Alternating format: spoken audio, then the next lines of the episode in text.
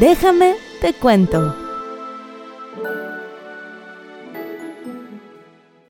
Muy buenas noches amigos y bienvenidos una vez más a su podcast favorito. Este es el último episodio del año y la neta, para mí el 2023, pues chica, me ha dejado un muy buen sabor de boca. Comí chido, aprendí mucho, me divertí con mis amigos y mi familia, me fui a Panamá, crecí a nivel personal y la neta me sorprendí una vez más de las cosas que soy capaz de lograr. Un ejemplo de eso es el crecimiento de este podcast. Aunque todavía me falta mucho por recorrer, el hacer este proyecto ha sido bastante satisfactorio, porque me di cuenta de qué tan lejos puedo ser escuchada. Además, jamás me imaginé ser parte de un top a nivel nacional en mi categoría de podcast y mucho menos que se haya repetido con varios capítulos a lo largo del año. Y justo ese logro se lo debo a ustedes, las personas que me han acompañado escuchando este contenido a lo largo de este año y medio. Entonces, muchas gracias por permanecer aquí, por darme palabras de aliento y por formar parte de la historia de Déjame te cuento. Pero espere, porque el 2024 se viene con todo.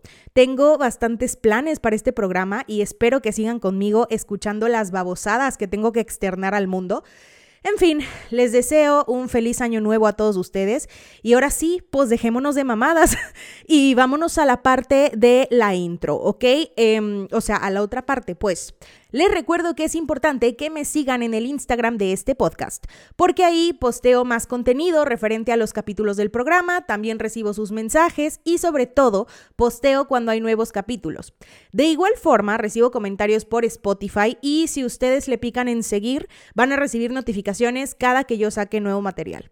Ahora, originalmente este episodio iba a ser para Navidad, pero a mí me encanta hacerme pendeja, bebé. O sea, si me pagaran por eso, chica, yo viviría mejor que una Kardashian. Y en realidad yo soy eh, muy workaholic, o sea, yo a la chamba no le tengo miedo, le tengo respeto. Pero es que hay ciertas excepciones en las cuales la procrastinación es mi segundo nombre, que generalmente son cuando las cosas no me interesan, pero las tengo que hacer. O sea, en esa clase de situaciones como que sí aplazo mucho el trabajo.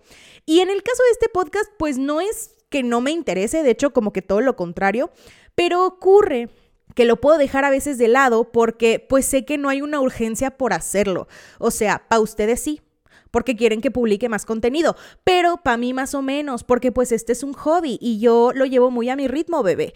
Entonces, suena culero, pero así son las cosas. De cualquier manera, siempre estoy al pendiente del podcast eh, y sobre todo de las cosas que me dicen o de los casos que quieren que haga. Ya estoy trabajando en un par de capítulos por petición de fans que vendrán en 2024. Pero eh, bueno, pues cerca de Navidad, yo publiqué, ¿verdad? Una encuesta en Instagram de qué caso quisieran escuchar. Les di algunas opciones y de hecho, pues las más votadas fueron dos casos en específico, que fue el de eh, casos de Navidad de Reddit y el caso de John Benet Ramsey. Y bueno, tomando eso en cuenta, originalmente este capítulo iba a ser de John Bennett.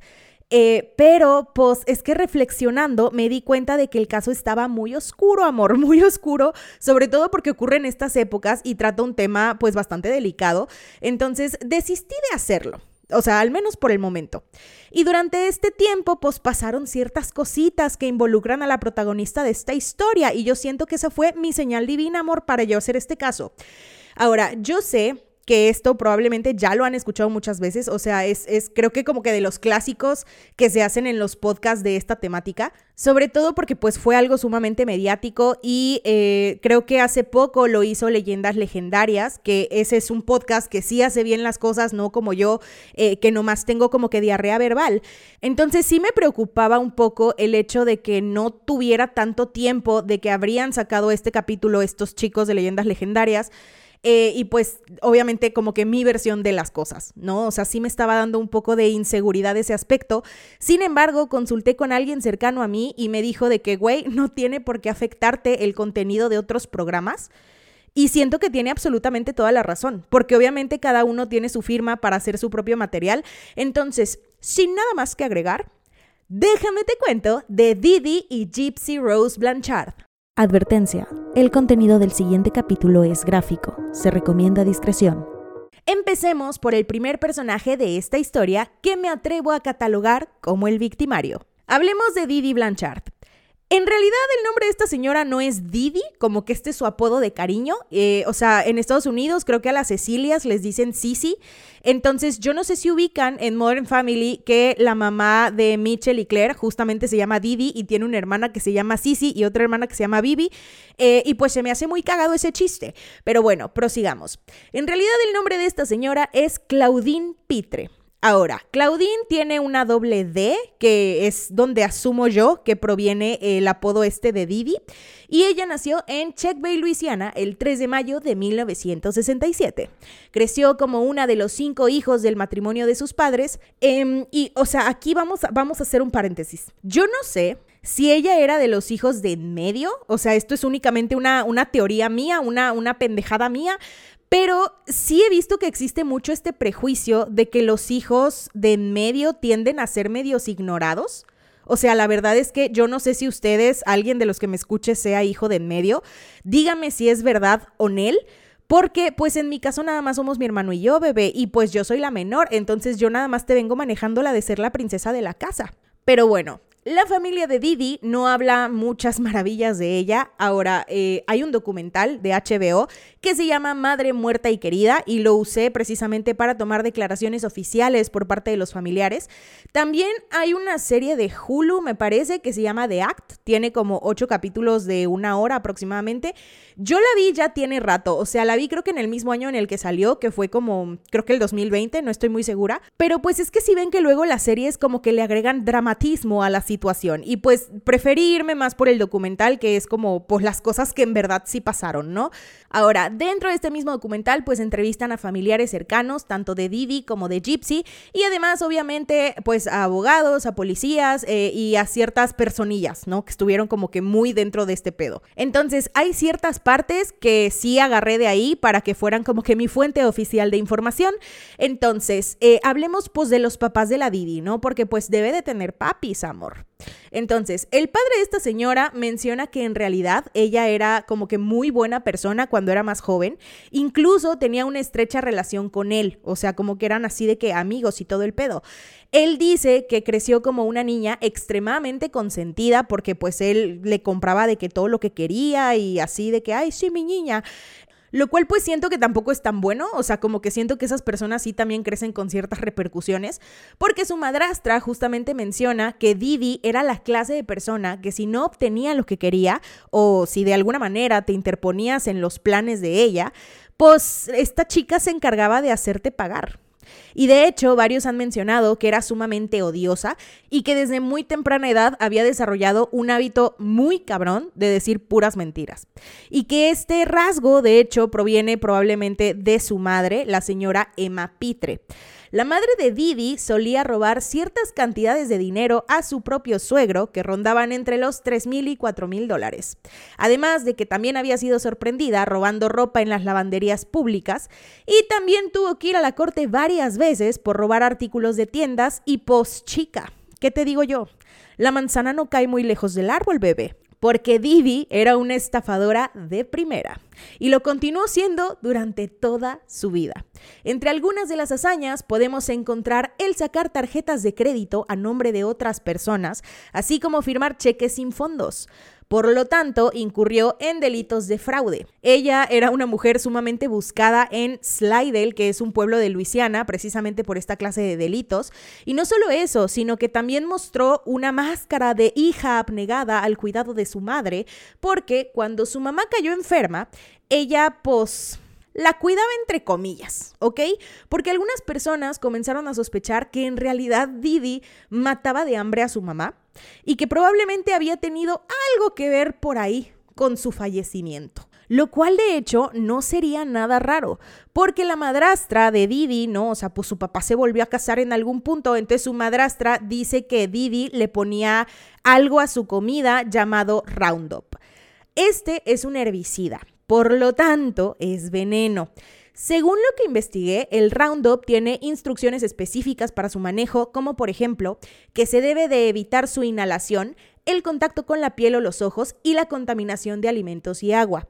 Durante la preparación se deben usar guantes impermeables, botas de goma, protector facial y delantal impermeable, además de que no se puede comer, beber o fumar durante su manipulación y que después de la aplicación de este producto se debe de lavar cuidadosamente y con abundante agua y jabón las partes del cuerpo o ropa que puedan haber tenido contacto con el producto. En caso de ingestión, se tiene que hacer una dilución o un lavado gástrico con suero salino y algunos de los síntomas de la intoxicación son la cefalia, la somnolencia, el vértigo, la irritación, falta de aire y vómito. Y yo no sé ustedes, pero a mí desde la palabra herbicida me suena algo que no se debe de consumir, amor. O sea, y pues no es como de que, ay, se me cayó un poquito de herbicida en tu comida. O sea, a lo mejor te puedes pasar de sal por accidente, pero eso no te pasa con veneno. Y de hecho, la madrastra alega que estuvo nueve meses debido a la intoxicación en cama, o sea, así de que en estado de postración. Pero bueno, como toda persona que necesita hacer su propia vida, Didi eventualmente se independizó.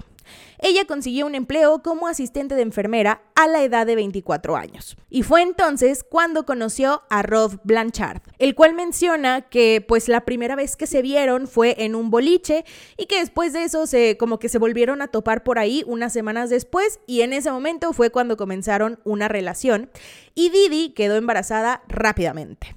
Lo cual pues fue el causante de su matrimonio, o sea, chica, aquí, aquí vamos a hablar de cosas muy turbias, porque Didi en ese momento tenía 24 años, pero Rob Blanchard tenía 17, o sea, le llevaba 7 años al vato. Esta vieja ya, ya, estaba vivida, bebé, ya estaba vivida, o sea, se lo agarró pollo. Y yo creo que estamos de acuerdo en que esta relación estuvo mal en muchos diferentes aspectos. O sea, es como si yo me agarraron un cabrón de 16, 17 años, chica, eso es ilegal. Pero bueno, Rob menciona en el documental que en realidad se casó con ella a causa del embarazo, o sea, como que sintió el vato que era su obligación.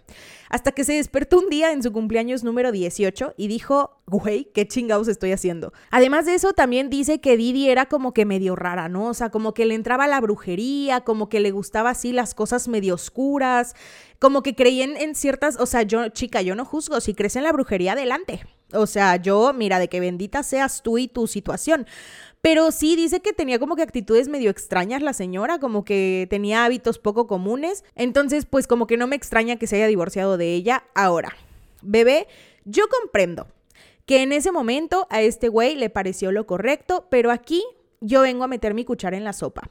Porque esta ideología de hay que casarlos porque van a tener un bebé, chica, ¿acaso vives en el siglo XIX? O sea, casarse no es de a huevo amor para poder criar un chamaco. Mientras existe una relación de respeto, mira, es más, ni eso. Mientras no se mienten la madre en frente de los hijos, todo bien, ¿eh? Porque para ser padre, tu principal compromiso es con tu hijo. Y yo siento que muchas veces las personas se olvidan del aspecto de paternidad por la mala relación que existe entre los que engendraron. Y tú me dirás, pero es que fue un pinche marido mediocre. Ese es tu bronca, amor porque a lo mejor como esposo fue una cagada, pero como padre es una buena persona. Entonces, eh, al final de cuentas, pues el único que termina sufriendo siempre es la cría y pues así, ¿no? O sea, obviamente hay ciertas circunstancias que son la excepción, hay asuntos que son muchísimo más delicados, que a lo mejor ahí sí, pues es mejor separar relaciones, pero aquí también voy a meter esta otra situación porque, porque es mi podcast y porque me caga. Pero sí he observado que esto se da mucho porque nunca falta la madre o el padre victimario de, pero es que yo nunca pude tener una relación con mi hijo porque mi hijo nunca me buscó. Pues si no es obligación, amor. O sea, el encargado de la chamba de, de fomentar la relación padre-hijo es el padre, porque tú eres el adulto responsable. Pero bueno, prosigamos, porque ya me encabroné. Estos dos güeyes pues terminan su matrimonio y el 27 de julio de 1991 Didi da a luz a una niña que es pues nuestra segunda protagonista en este caso y esa niña es llamada Gypsy Rose Blanchard porque resulta que hay una canción que así se llama de los Guns N' Roses. Y como es la banda favorita del papá, dijeron, posa huevo, de aquí somos, ok. Mira, ¿quién soy yo para juzgar? Yo que le tengo que deletrear mi nombre a todo servidor público que existe en este planeta.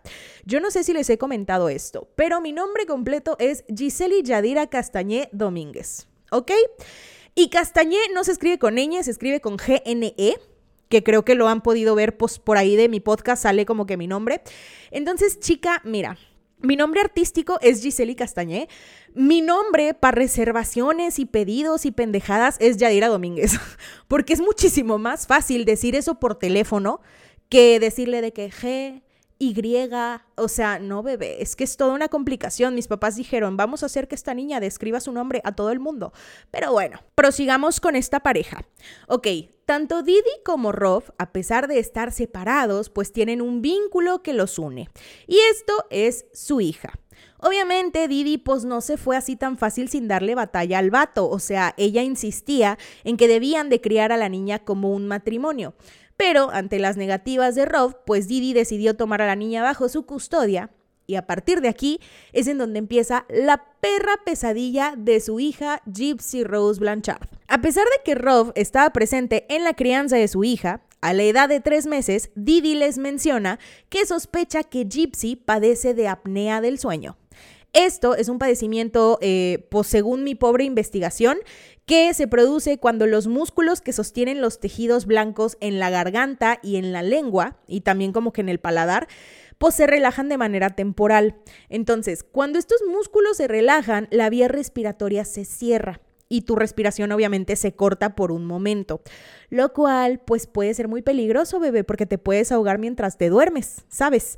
Y las personas que sufren esta enfermedad necesitan una máquina que mantiene las vías respiratorias abiertas. Entonces, de hecho, Gypsy dice que ella toda su vida, hasta pues las cositas que pasaron, tuvo que usar ese respirador mientras dormía. Entonces, Didi lleva a su hija al hospital y le hacen algunos estudios. Y los doctores le dicen, güey, no hay nada malo con tu hija, pinche vieja Lucín. Eh, o sea, probablemente no le dijeron eso, pero en mi mente así suena, ¿ok? Entonces, a pesar de esto, Didi, pues está como cuchillito de palo, bebé. O sea, está de que jodiendo y jodiendo y jodiendo a la marrana. Entonces, pues, eh, los doctores, como que les dice así de que ustedes no saben hacer su chamba, son unos ridículos y sigue alegando que su hija está mal. Entonces, pues la tratan por apnea del sueño. Pero luego Didi dice que su hija tiene un defecto cromosómico, lo cual pues ya sabemos, ¿no? Los seres humanos tenemos 46 de estas chingaderas, pero pues si existen cromosomas extra o faltan dichos cromosomas, pues esto genera ciertas afecciones médicas. Y justamente ella alega que a causa de este defecto genético, Gypsy había sido diagnosticada con distrofia muscular, lo cual ocasiona debilidad y pérdida progresiva de la masa muscular. Y pues chica, necesitamos músculos para poder movernos. En algún punto, a la edad de 7 años, Gypsy tuvo un pequeño accidente en la motocicleta de su abuelo, lo cual le causó una raspadura en la rodilla. Su madre, toda preocupada, la lleva al hospital y pues ustedes me dirán, güey, es una raspadura de rodilla, o sea, nomás lávenle la herida de que así. Pero pues es que digamos que Didi, como la madre sobreprotectora y abnegada que era, en lugar de llevar a su chamaca al cine, pues la llevaba al hospital día, tarde y noche. Entonces, cuando regresan de la revisión de Gypsy, Didi le comunica a la familia que la niña necesitaba una silla de ruedas para transportarse por el resto de su vida como parte de las indicaciones médicas. Además de eso, ella creía que su hija padecía una serie de enfermedades interminables. Así que comenzó a darle medicación antiepiléptica, a pesar de que según los médicos, Gypsy no padecía ningún tipo de epilepsia. Y aunado a esto, según su madre, Gypsy tenía problemas visuales, asma, retraso mental y otra serie de enfermedades por las cuales tuvo que retirar a su hija de la escuela y comenzó a educarla en casa. Lo cual se me hace pues otra manera de manipular la situación, ¿no? Y obviamente de mantener a, a su hija encerrada. Pero bueno, ahora, esta señora no era nada tonta porque cuando la llevaba al hospital, los doctores le hacían una serie de cuestionamientos, pues, de los padecimientos de su hija, y ella siempre parecía tener una respuesta rápida de síntomas que pudieran confirmar ciertas enfermedades. ¿ok? Entonces, eh, Gypsy comenzó con muchos tratamientos médicos completamente innecesarios para poder mejorar su salud. Uno de ellos fue la remoción de sus glándulas salivales. Y por si no lo sabían, la saliva es un protector del hocico. Esta ayuda a mantener la humedad de la boca y a digerir los alimentos y además de eso pues te protege de infecciones y caries. Por lo tanto, si no tienes los cuidados adecuados después de una operación como esta, es muy posible que se te pudran los dientes lo cual fue el caso de Gypsy. Así que no solamente le quitaron eh, pues la saliva, sino que también tuvo que someterse a una extracción dental, me parece que nada más como que de los dientes de enfrente. O sea, pues quedó chimuela mi niña. ¿no? Y pues claro, bebé, porque esto ayuda a dar una imagen de pobre niña inocente, lo cual pues favorece a Didi en su papel de madre preocupada por el bienestar de su chamaca. Ahora, cuando el padre de Didi contrae matrimonio nuevamente, ella y su hija se mudan con la pareja.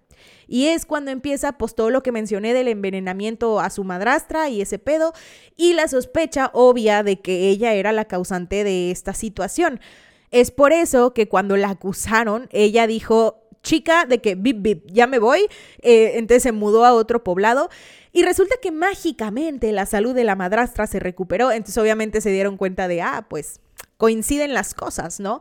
Pero bueno, ella se muda a Nueva Orleans y comienzan a vivir en una casa pública provista por el gobierno para personas en situación de carencia.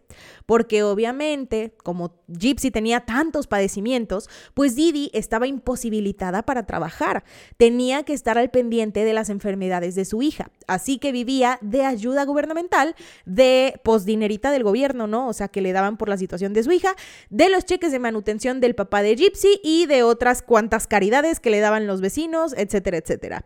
Pero en 2005 ocurre un desastre natural. En el Atlántico existe algo denominado como la temporada de huracanes y el huracán Katrina fue uno de los peores desastres a nivel económico y uno de los cinco más mortíferos en la historia de Estados Unidos.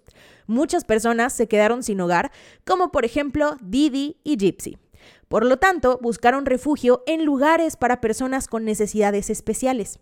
Sin embargo, esto le dio a Didi la oportunidad perfecta para decir que ciertos documentos de Gypsy, como sus registros médicos y su certificado de nacimiento, habían sido destruidos a causa del huracán.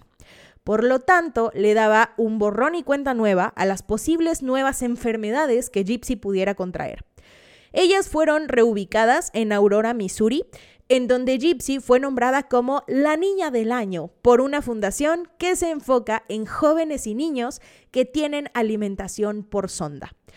Porque claro, Didi había mentido las veces necesarias para que los médicos intervinieran a Gypsy con alimentación por sonda de gastrostomía endoscópica percutánea, que básicamente es pues una chingadera que se coloca así un tubo flexible en la pared abdominal hasta el estómago y esto permite la nutrición, la administración de líquidos y pues también medicamentos directamente en el estómago sin la necesidad de tener que pasar por la boca y el esófago. O sea, esta niña tenía un hueco un hueco en la panza rellenado por un tubo que pues le daba así de que ñam ñam ñam, ¿sabes? De qué comer. De hecho, ella fue alimentada por creo que Pediasure o algo de estas clases de bebidas, este, pues, pues hasta que tenía como veintitantos, chica una cosa así bien grave verdaderamente. Pero bueno, pues como las cosas estaban medio turbias en la cuestión económica y estaban viviendo como que en hogares temporales y en refugios y cosas del estilo, para el año 2008, la organización Habitat for Humanity, que se dedica a construir o mejorar las condiciones habitacionales de personas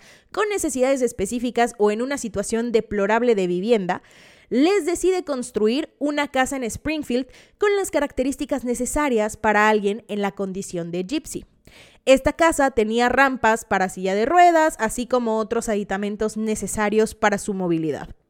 Además de eso, pues eh, esta historia de la madre abnegada y de la hija enferma con una probabilidad de vida hasta los 17 años, que habían perdido todas sus cosas en el huracán Katrina, con sumos gastos médicos y poco ingreso económico, les dio la oportunidad perfecta para utilizar facilidades de muchas fundaciones, como por ejemplo la Fundación Ronald McDonald, que les otorgó estancias temporales cuando tenían que visitar hospitales en otras ciudades, además de transporte a los nosocomios para las citas de Gypsy.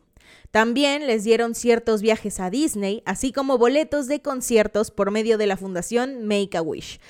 Ahora, tengamos en cuenta que esta fundación otorga a los niños con enfermedades crónicas o padecimientos severos ciertas prestaciones para hacer a los niños felices a través de su dura enfermedad, ¿no? Unos de estos son que si viaje a Disney, que si te vas a otro país a conocer, o sea, son como cositas para animar a los niños por medio de su doloroso proceso. Y esta niña, güey, o sea, es que ni siquiera estaba enferma, qué, qué coraje, verdaderamente qué coraje, o sea, yo sé que no es su culpa, que es culpa de su madre pero es que no manches, yo leo este caso y mira, me encabrono, bebé, me encabrono. Pero bueno, mientras tanto, ellas seguían recibiendo el pago mensual correspondiente a la manutención de Gypsy por parte del padre, pero em, pues el papá como que nota ciertas cositas extrañas, eh, como por ejemplo dice que en el cumpleaños número 18 de su hija, él llama por teléfono a la casa y Didi le dice de que, ok, pero no menciones que cumple 18. Y el vato le dice de que, güey, o sea, pues, pues, si ella debe de saber que cumple 18, ¿no? O sea, es su cumpleaños, debe de saber su año de nacimiento. Y la morra de que no, no, no, es que ella está malita de su cabeza. Ella piensa que tiene 14, entonces no sea que tú le vayas a decir que tiene 18 y se vaya a sacar de onda con la situación. Em, y pues a raíz de esto, el papá como que en varias ocasiones quiso visitar a su hija, pero Didi siempre le cambiaba los planes. O sea, siempre decía de que no, es que tiene consultas o está enferma. O sea, básicamente todo lo posible para alejar a Rob de su propia hija, porque pues si no, a lo mejor se iba a dar cuenta de ciertas situaciones que estaban sucediendo. Además de eso, tengamos en cuenta que Didi, como la mitómana que era, comentaba con amigos y vecinos que el padre de Gypsy era un güey pues que nunca se había hecho cargo de su hija, que era sumamente violento y abusivo, que era adicto a las drogas y que era sumamente alcohólico, que por eso se habían alejado de él, que no quería que descubriera dónde vivían, o sea, pendejadas así, ¿no? Cosa que obviamente no es cierta, pero pues quería proteger su pequeño reino, ¿no? O sea, quería proteger el poder que tenía en ese momento eh, a como diera lugar Además de eso, Didi rasuraba la cabeza de su hija diciéndole que de todas maneras el cabello se caería gracias a la medicación que estaba recibiendo. Pero esto solamente era una forma más de proteger sus mentiras ante todo el mundo, ya que una niña en silla de ruedas, con anteojos, chimuela, sin cabello por la supuesta quimioterapia y que además hablaba como una niña pequeña por instrucciones de su madre, pues daba todo el aspecto necesario para que vivieran de la caridad de las personas que se preocupaban por la salud de Gypsy. Porque claro, ningún niño debería de pasar por las cosas que Gypsy se estaba enfrentando. Y considerando todo el panorama en general, era prácticamente un milagro que ella siguiera viva después de tantos padecimientos a lo largo de su vida. Aparte, tenían este teatro como que muy bien ensayado, porque Gypsy vivía con una madre manipuladora y abusiva. Cada vez que tenían una consulta o entrevista o que entablaban una conversación con alguien, Gypsy debía de sujetar la mano de su madre en todo momento, porque si ella decía algo incorrecto que diera la ligera sospecha de que en realidad no estaba tan enferma como parecía, su madre le apretaba la mano de manera, pues así, de que medio agresiva, como que medio fuerte, para luego, pues una vez que estuvieran ya en su casita, azotarla con un gancho para ropa. O sea, chica, una violencia que, ay no, es que puras cosas bien feas. Ahora, también en algún punto de toda esta sarta de enfermedades, ella le empezó a inyectar Botox a, a, Gypsy antes de remover sus glándulas salivales para que la niña babeara de manera excesiva porque así daba la impresión infantil de Gypsy, ¿no? La, la impresión de, de, pues, una persona que está malita, ¿ok? Ahora, obviamente hubo pues ciertas situaciones a lo largo de los años, ¿no? O sea, no, no era la primera vez que alguien probablemente podía sospechar de que esta onda pues no era cierta sobre todo de manera médica, porque, o sea, los médicos pues te hacen análisis, ¿sabes? O sea, te hacen que si de sangre, que si tu tomografía, que si tú no sé qué, o sea, te hacen muchísimas cosas para efectivamente comprobar qué es lo que tienes. Y yo no sé cómo es que esta señora pudo engañar tanto tiempo a tanta gente y, o sea, es una cosa sorprendente, verdaderamente sorprendente. Entonces, eh, resulta que el doctor Bernard Flatterstein, ¿no? Este güey es un neurólogo, el cual declara que cuando revisó a Gypsy no vio ningún indicio del por qué ella tendría que estar confinada a una silla de ruedas. Él hizo, pues, que si su análisis de sangre, que si su no sé qué, y se dio cuenta de que Gypsy en realidad no estaba tan enferma como alegaban que, que estaba. Em, y de hecho dice que llamó como que a otro hospital en donde sabía que Gypsy había sido atendida y que ahí le comprobaron de que no, güey, pues si nosotros le hicimos una, creo que una biopsia muscular para comprobar su distrofia y no tiene nada, su resultado salió negativo. Entonces este güey pues empieza como de, hmm, sospechoso, ¿sabes? Porque según él, las piernas de Gypsy tenían la musculatura suficiente de una persona perfectamente capaz de caminar.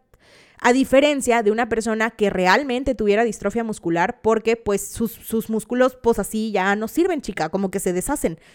Entonces, este señor emite un reporte médico diciendo que, de hecho, eh, la madre, ¿no? Didi, no era buena diciendo historias. En todo caso, este señor es el primero que escribió un reporte diciendo que la madre de Gypsy probablemente tenía un trastorno mental que le hacía mantener a su hija enferma.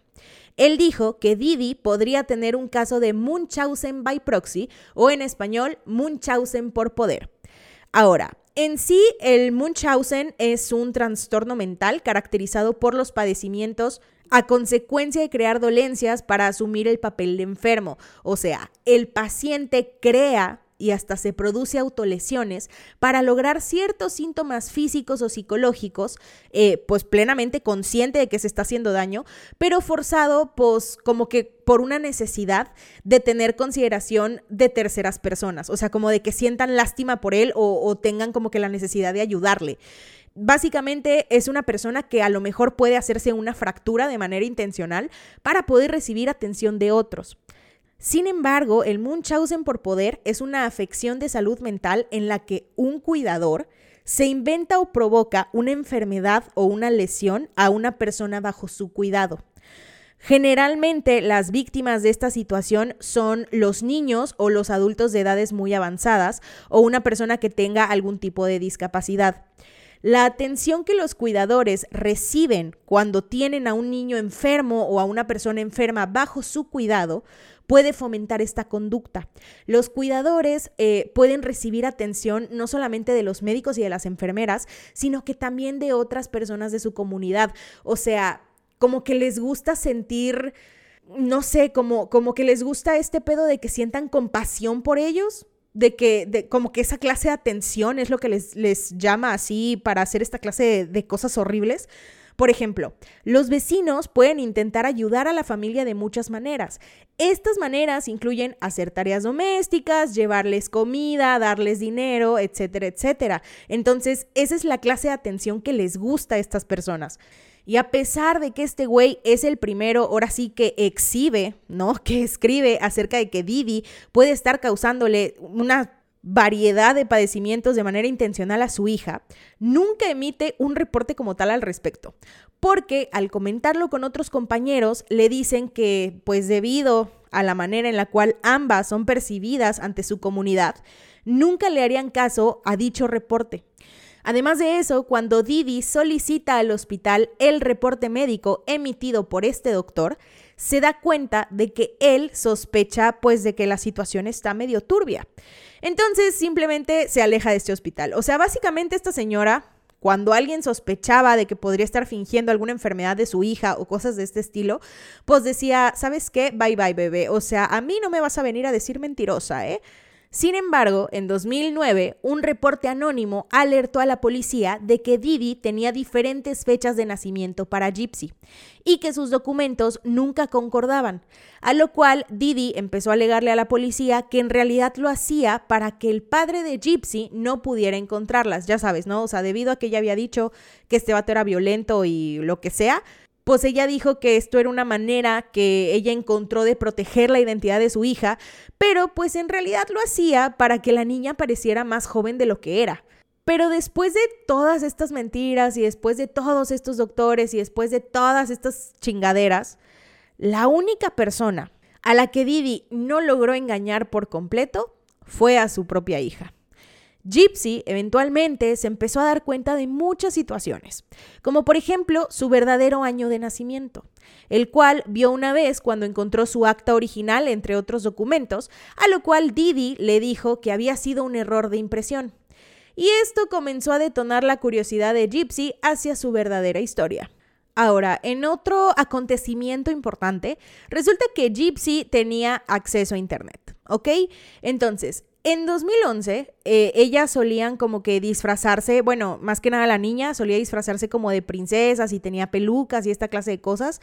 Entonces, ellas luego eran como que invitadas a convenciones o a cosas de ese estilo porque pues sabían que a, a Gypsy le gustaba mucho esa clase de eventos y pues como era la pobre niña enfermita, pues le invitaban, ¿no? De que, ay, mira, aquí hay un pase gratis, mi niña, o sea, de que ve y compra cositas y así. Entonces, en 2011 ellas fueron a una convención de ciencia ficción, ¿no? Iba disfrazada eh, y pues resulta que Gypsy se las ingenió lo suficiente como para engañar a su madre y escapar con un hombre que había conocido por internet. Didi la encontró en un cuarto de hotel y le dijo a Gypsy que ella podría cambiar su fecha de nacimiento y llamar a la policía para que arrestaran al vato con el que se había ido. Una vez en casa, Didi martilló la computadora de Gypsy y la amenazó con hacerle lo mismo en los dedos si alguna vez intentaba escapar de nuevo. Además, la mantuvo esposada a la cama durante dos semanas y le dijo que le había dicho a la policía que ella era mentalmente incompetente. Por lo tanto, incluso si ella quería acudir a ellos para poder pedirles ayuda, nunca le iban a creer. Y esto está bien cabrón, güey. O sea, ¿cómo es que tu propia madre se convierte en tu verdugo y tu celador? Chica, Gypsy se encontraba secuestrada bajo la vigilancia de su mamá. Obviamente ella pues empieza a dar cuenta también de que puede caminar, sin embargo no lo hacía enfrente de su madre, porque ella la regañaba fuertemente diciéndole que debía permanecer en su silla de ruedas o le golpearía las piernas para que entonces sí ya no fuera capaz de caminar. Un año después, Gypsy, em, pues mira, chica, la gente es mañosa. ¿Ok? La gente es mañosa, sobre todo las personas que crecen con padres estrictos, creo que sí crecen con bastantes habilidades para ocultar situaciones. Entonces, resulta que tienen una laptop nueva, ¿no? La laptop de la casa, porque eh, tenían como que cuentas compartidas en redes sociales, específicamente en Facebook. Entonces, ella como que se robaba la laptop de la casa mientras Didi estaba dormida para poder evitar la estricta supervisión de su madre esta morra entra a un sitio de citas cristianas y conoce a un hombre de Wisconsin llamado Nicholas Godejon el cual resulta que tenía un amplio historial de exhibicionismo, trastornos mentales, en específico tenía trastorno de la personalidad múltiple y también padecía trastorno del espectro autista. Mira, o sea, se consiguió una joyita, bebé. Se consiguió un partidazo, amor. Entonces, esta morra, la Gypsy, tenía una vecinita ¿no? Esta vecina era eh, también como que su amiga y confidente y ella se llamaba Alea Woodmansey, a la cual le confió el secreto de que tenía una relación con Nicolás y de hecho le dio como que hojitas en donde estaban sus conversaciones juntos y le dijo que habían planeado huir juntos para poder casarse e incluso que habían planeado como que los nombres de sus futuros hijos. A lo cual esta morra cuando la escucha hablar así, pues se preocupa. O sea, porque dice de que, güey, se supone que esta niña pues tiene retraso mental y, y, actúa muy como infantilmente. Entonces ella le aconseja alejarse de ese hombre porque probablemente era un predador sexual. Sin embargo, Gypsy mantenía conversaciones con Nicolás que incluían eh, como que lenguaje muy subido de tono, bebé. O sea, lenguaje muy, así, muy turbio, ¿no? O sea, tenía como, o sea, muy turbio como para alguien que se supone que tiene la mentalidad de una niña de 7 años, que era lo que le causaba el retraso. Entonces, tenía lenguaje sadomasoquista y sexual demasiado gráfico, amor. Y mira, a pesar de que su madre había hecho lo posible por mantenerla alejada del Internet, pues digamos que Gypsy encontró la forma de seguir en contacto con este güey. En algún punto de su relación, alrededor del año de 2015, Gypsy había planeado junto con Nicholas el revelar su relación a Didi y pues presentarlos como que de manera oficial. Así que Gypsy convenció a su madre de ir al cine, en donde se supone que Nicholas las encontraría casualmente y de alguna manera expondrían su relación hacia su madre. Sin embargo, pues las cosas no salieron como las habían planeado y a pesar de eso, Nicholas ha declarado que Gypsy lo que hizo fue citarlo en el baño y ella como que se escapó un ratito de su mamá y pues resulta que en ese baño así de, gente pues con su discapacidad tuvieron relaciones sexuales por primera vez. Chica, chica, ¿cómo? Pero bueno, cansada de la situación de su vida, pensando en que nunca tendría la oportunidad de vivir como un ser humano común y corriente, y sobre todo que no podría concretar sus ilusiones amorosas con Nicholas debido al encarcelamiento de su madre, Gypsy y Nicholas comenzaron a pensar en la solución a todos sus problemas.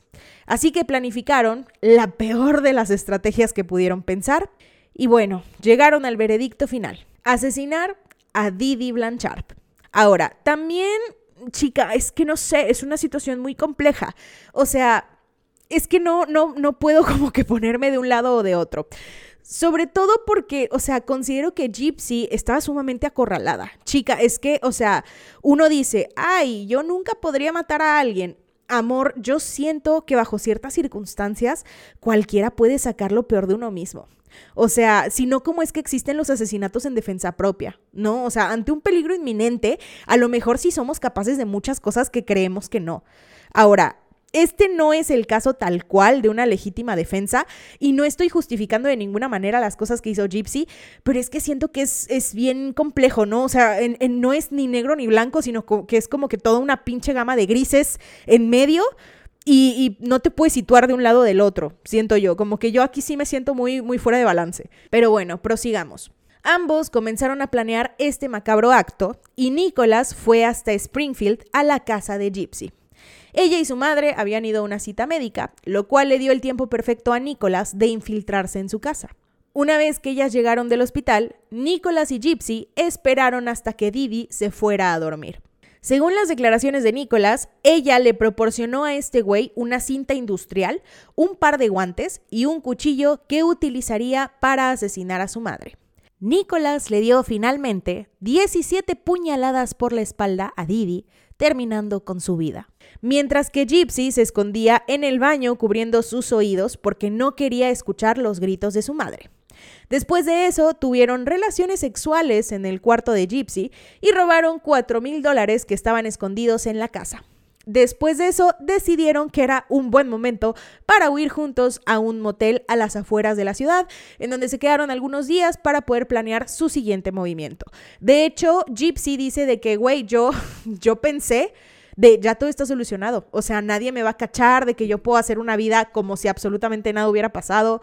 Entonces, pues, chica, las cosas no funcionan así. Pero también tengamos en cuenta que esta morra dejó de estudiar de que desde los siete años y de hecho dice que ella aprendió a leer por libros de Harry Potter. O sea, que en realidad nunca recibió una educación propia, pues escolar y, pues también era ignorante de muchas situaciones que ocurren pues en el mundo, ¿no? O sea, ella estaba encerradita en su casa con su mamá. Siento que es muy parecido a, o sea, no sé si ubican esta serie que se llama The Unbreakable Kimmy Schmidt que la morra pues fue parte de una secta del fin del mundo o algo por el estilo y pues apenas está como que descubriendo la vida después de estar encerrada bajo tierra un chingo de tiempo y, le pasan como que cosas muy chistosas y empieza a darse cuenta de cómo funciona la vida en realidad.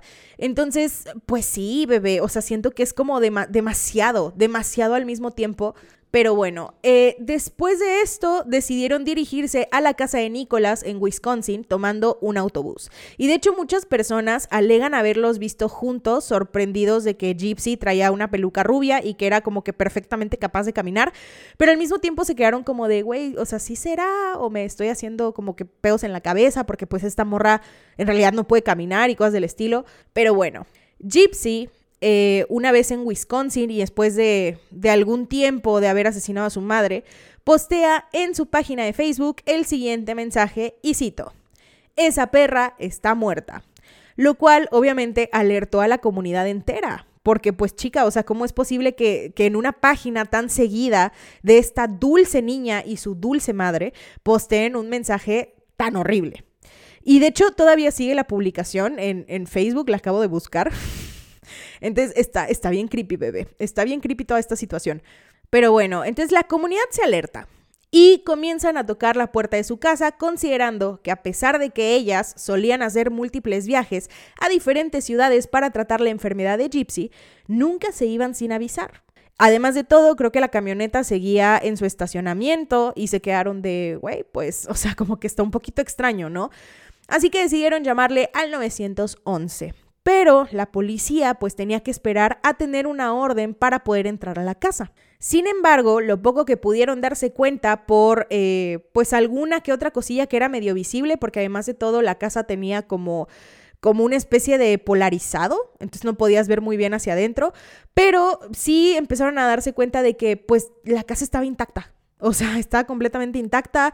La silla de ruedas de Gypsy permanecía dentro de la casa. O sea, como, como si neta se hubieran ido, ¿no? Algún viajecillo por ahí. Pero bueno, cuando finalmente recibieron la orden y pudieron entrar a la propiedad, descubrieron el cuerpo sin vida de Didi y comenzaron a temer que hubieran secuestrado a su hija la cual, pues, o sea, chica, no podía sobrevivir mucho tiempo porque ella tenía múltiples medicamentos, tenía cuidados adecuados, tenía tanques de oxígeno, tenía una sonda, o sea, es mucha la situación en la que una persona pueda sobrevivir así tanto tiempo sin tener, pues, lo que necesita para sobrevivir, como se supone que era el caso de Gypsy. Y, güey, yo he visto fotos de lo que viene siendo... Eh, la, donde guardaban las medicinas, güey, es una alacena entera llena de medicamentos.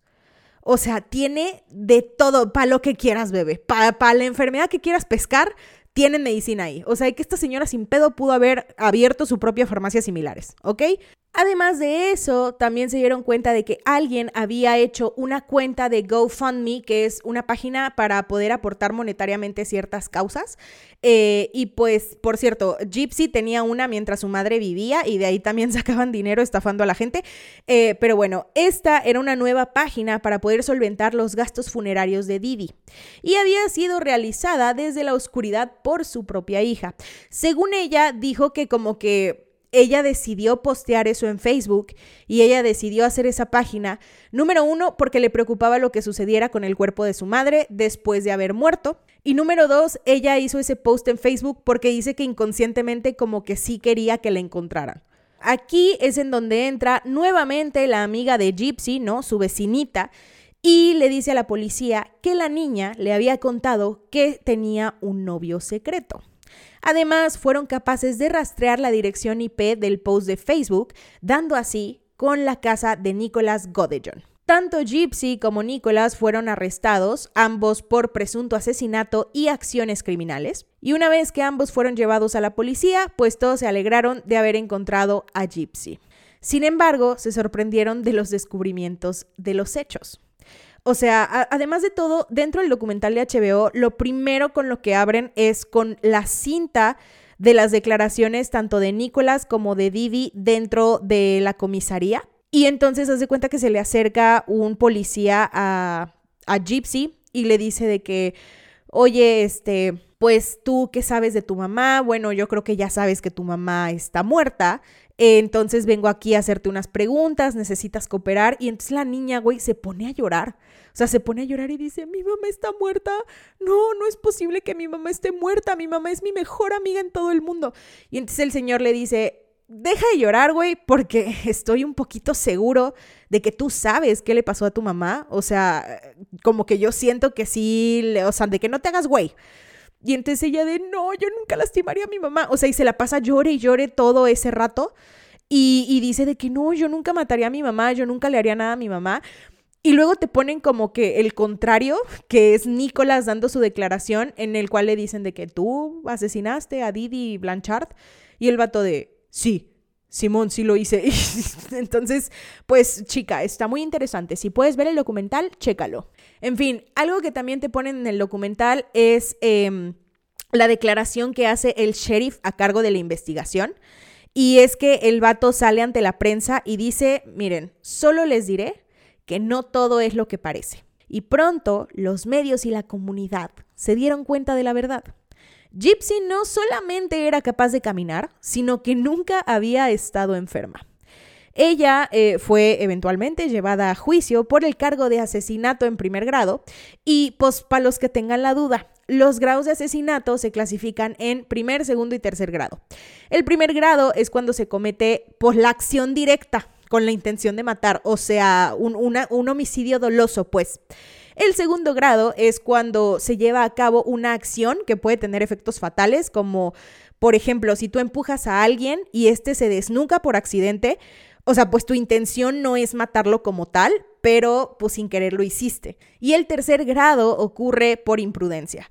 Por ejemplo, si alguien maneja alcoholizado y atropella a una persona quitándole la vida, pues entonces es considerado como un asesinato de tercer grado.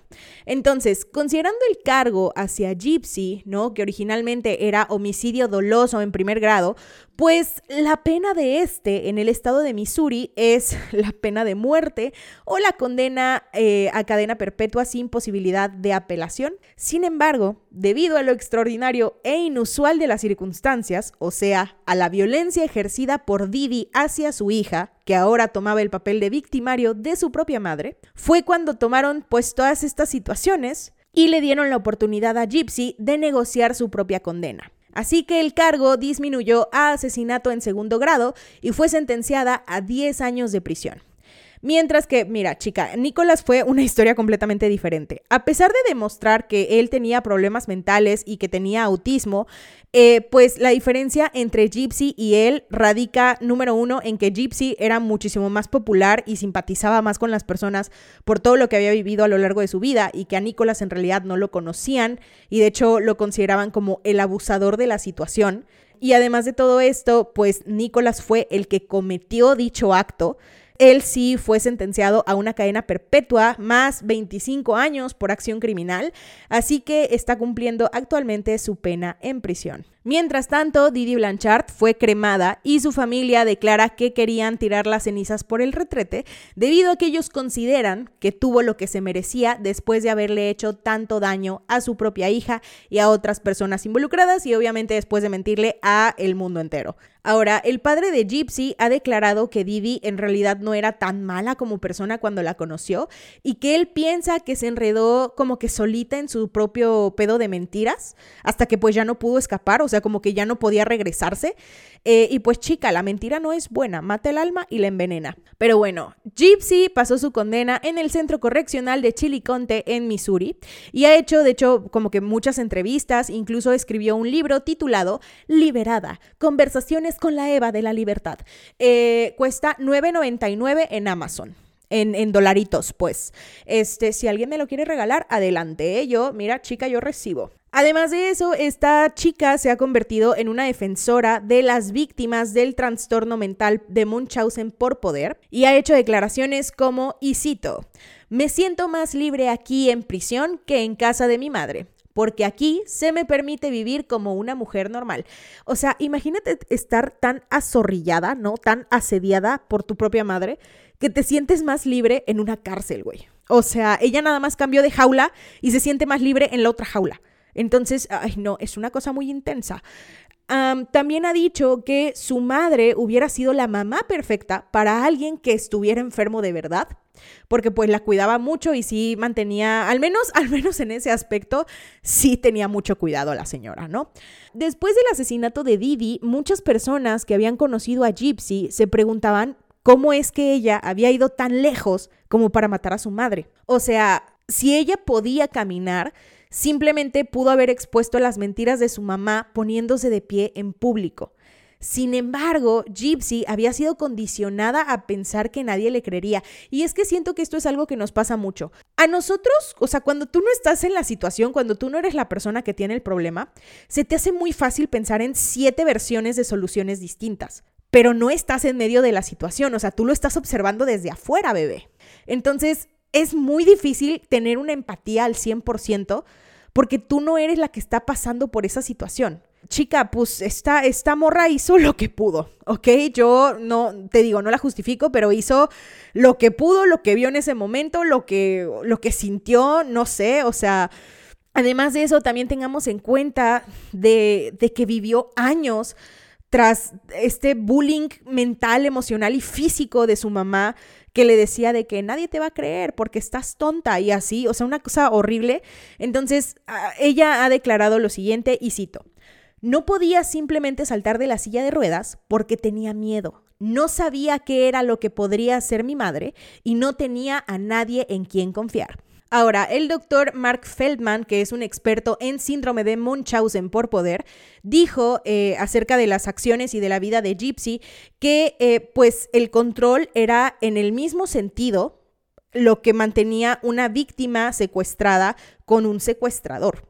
O sea, en esencia, Gypsy era un rehén y que por eso se puede entender el crimen que ocurrió en términos de una persona simplemente tratando de escapar de su secuestrador. Ahora, la lista de enfermedades de Gypsy Rose a lo largo de los años es la siguiente. Epilepsia, problemas de visión, problemas auditivos, enfermedad por reflujo gastroesofágico, cuadraplegia, distrofia muscular, anemia, hipoventilación, asma, alergia a prácticamente todo, eh, retraso mental, leucemia, incontinencia, enfermedades pulmonares y soplo del corazón.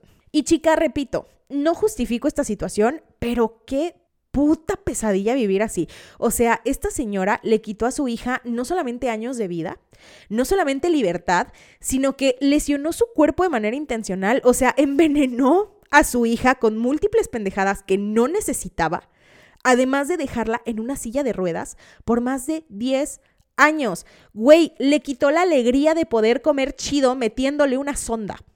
Le quitó la oportunidad de tener cabello. O sea, enfermito. Enfermito el pedo, la verdad. Eh, pero bueno, Gypsy ha participado en diversos documentales que hablan al respecto de su caso.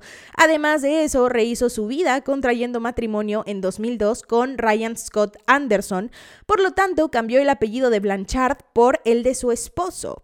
Además de eso, y la razón por la cual hice este caso, es que Gypsy Rose Blanchard salió de prisión el 28 de diciembre de 2023, o sea, hace unos cuantos días, y pues de hecho lo hizo tres años antes de la fecha prevista y habiendo cumplido el 85% de su sentencia.